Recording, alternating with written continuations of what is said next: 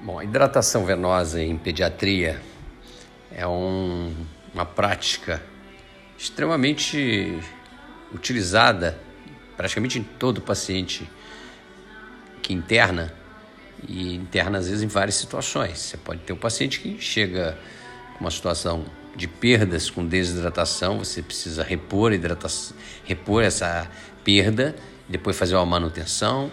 Tem paciente que chega às vezes com perdas, mas sem sinais evidentes de desidratação, mas você precisa muitas vezes iniciar uma hidratação venosa para mantê-lo hidratado. E tem aquele paciente que às vezes está completamente hidratado, com uma boa gestão hídrica, mas que por algum motivo vai ficar em dieta zero e você precisa colocá-lo em hidratação. Então, é, a hidratação é utilizada nessas diversas situações. Sabemos que na desidratação do primeiro e segundo grau, os pacientes geralmente é, são tratados com terapia de reidratação oral. No, no, primeiro grau, onde você tem uma perda de até 5% do perda hídrica de até 5% do peso, é um paciente que tem perda, mas não tem clínica de desidratação. Esse paciente basta você repor mais ou menos 10 ml por quilo de soro oral após cada perda. Paciente desidratado segundo grau, aquele que tem uma perda de 6 a 10%, é o paciente que já tem perda, mas já tem clínica de desidratação. Uma mucosa seca, uma saliva mais espessa, uma extremidade já com a perfusão começando a lentificar, um pulso mais taquicárdico, é uma elasticidade de pele diminuída, uma diurese diminuída e um paciente geralmente que tem muita sede. Esses pacientes você usa terapia de reidratação oral, só que você geralmente vai fazer aí uns 50 ml por quilo para repor isso durante 4 a 6 horas é, com soro oral. E o paciente de desidratação do terceiro grau, que tem uma perda superior a 10%, esse paciente tem clínica já de desidratação grave, já está com perfusão ruim, muito taquicárdio, extremidades começando. É um quadro de pré-choque muitas vezes. Então esse paciente já está óligo, anúrico, então na maioria das vezes a mãe já não, não, não lembra a última vez que ele urinou.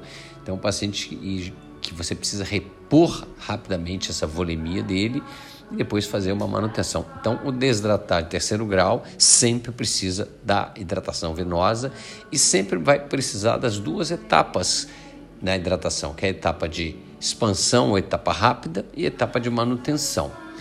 Quais são as soluções que a gente usa geralmente na nossa prática? Então, é importante a gente conhecer. O soro fisiológico é uma solução a 0,9%, esse, essa solução tem 0,9 gramas de cloreto de sódio em 100 ml.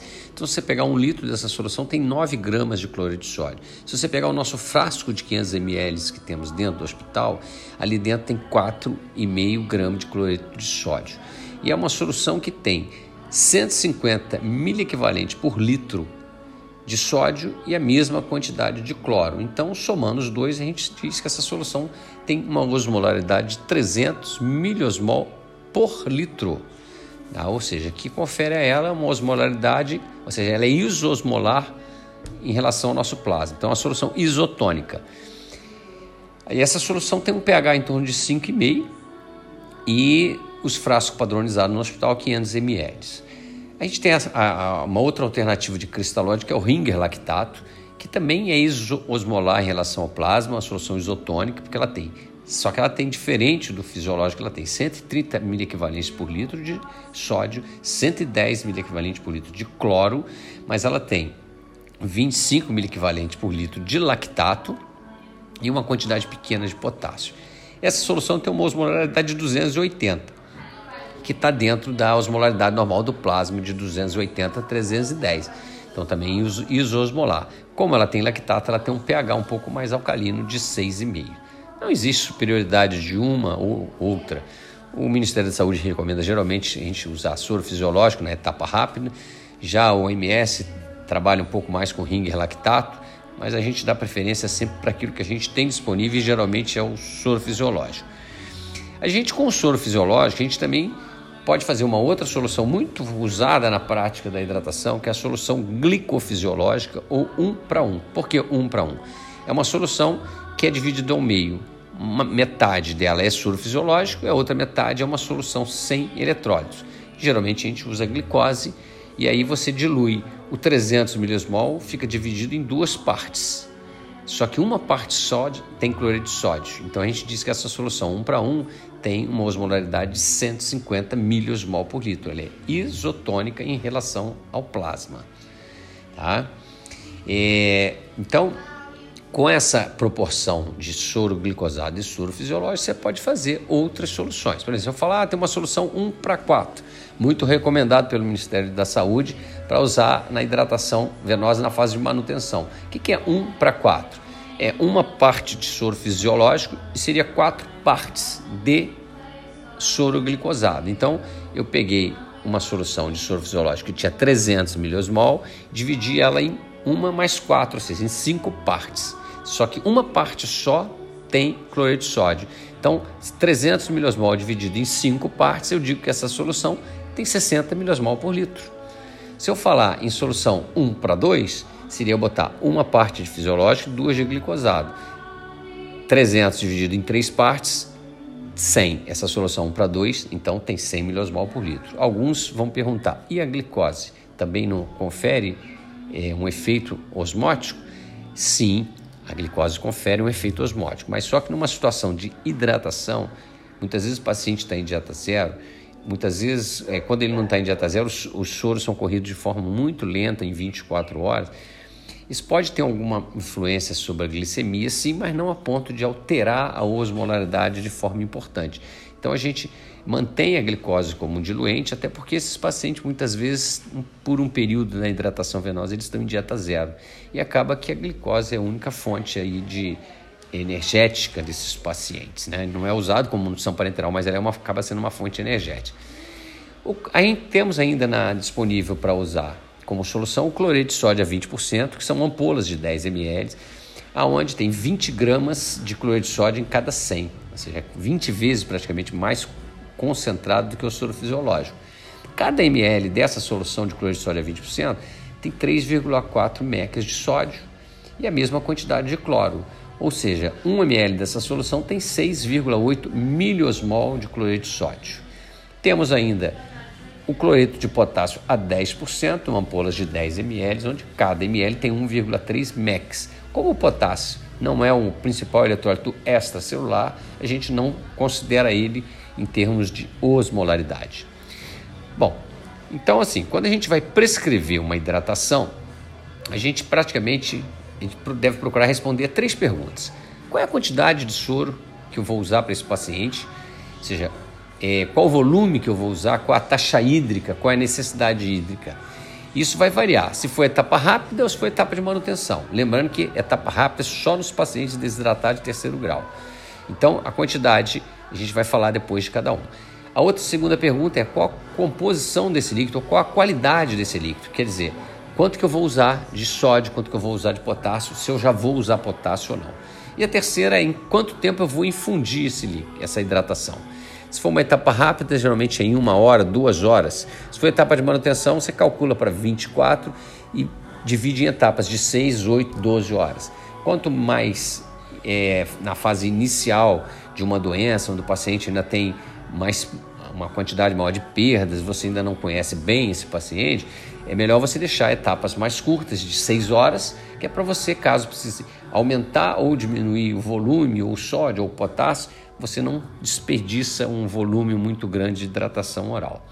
Então, voltando à etapa rápida, como eu já disse, ela só é usada no paciente desidratado do terceiro grau, que é geralmente uma situação de pré-choque.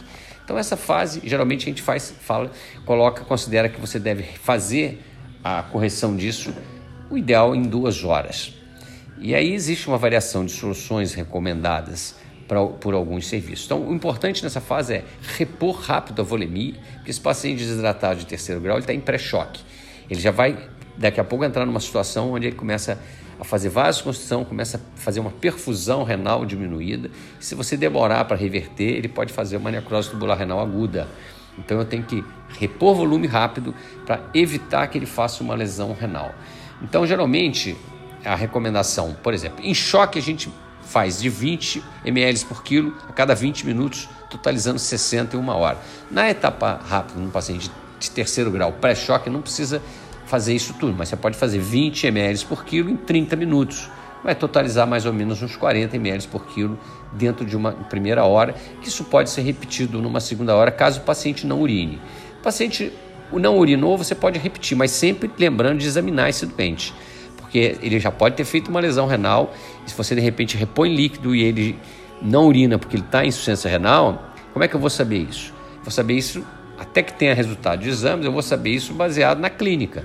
Então eu vou fazer etapa rápida e vou olhar se o paciente urina e como é que ele está clinicamente em termos de desidratação. O paciente fez a etapa rápida, urinou, a gente passa para a etapa de manutenção. Se ele não urina, a gente pode repetir se ele ainda estiver desidratado. Tá? Pode repetir duas, três vezes, dependendo do grau de desidratação dele. Se ele já estiver clinicamente hidratado já fez etapas rápidas não urinou, você já tem que considerar a possibilidade de insuficiência renal. Então, antes da gente encaminhar esse paciente para nefrologia, para uma avaliação mais especializada, a gente pode fazer um teste com a furosemida, que é um diurético de alça, para tentar estimular a diurese desse paciente. Uma vez que ele tem urinado, eu passo para a fase de manutenção. Essa fase de manutenção é uma fase que você vai manter o paciente hidratado, mesmo que ele tenha algumas perdas. Esse paciente já pode estar com paralelo à hidratação, é, recebendo alguma coisa via oral ou não, dependendo da gravidade do quadro. Quanto que eu faço de. Primeira pergunta que eu tenho que responder: qual é a quantidade? Então, lembrando, primeira pergunta: qual a quantidade? Na, na manutenção, a gente usa muito a baseado na fórmula, na regra de Holiday-Siga, que é fazer o cálculo de volume baseado na, nos gastos, no gasto calórico. A gente sabe que na prática nutricional, cada caloria que seu organismo metaboliza, ele consome um ml de água aproximadamente. Então, a regra de Holiday-Sigar diz que um paciente até 10 quilos você faz 100 ml por quilo, ou seja, 8 quilos, 800 ml por dia. 10 quilos, 1000 ml. Mais de 10 quilos, eu já fiz 1000, eu faço de 10 a 20 quilos, 1000 mais 50 por cada quilo acima de 10 quilos. Então, um exemplo, tem 14 quilos. Eu já fiz 1000 mais 50 quatro vezes são 200. Então, faço 1.200 ml por dia até 20 quilos ele já fez 1.000 mais 50, 10 vezes são 500. Então ele já fez 1.500, acima de 20 quilos eu somo mais 20 para cada quilo acima de 20.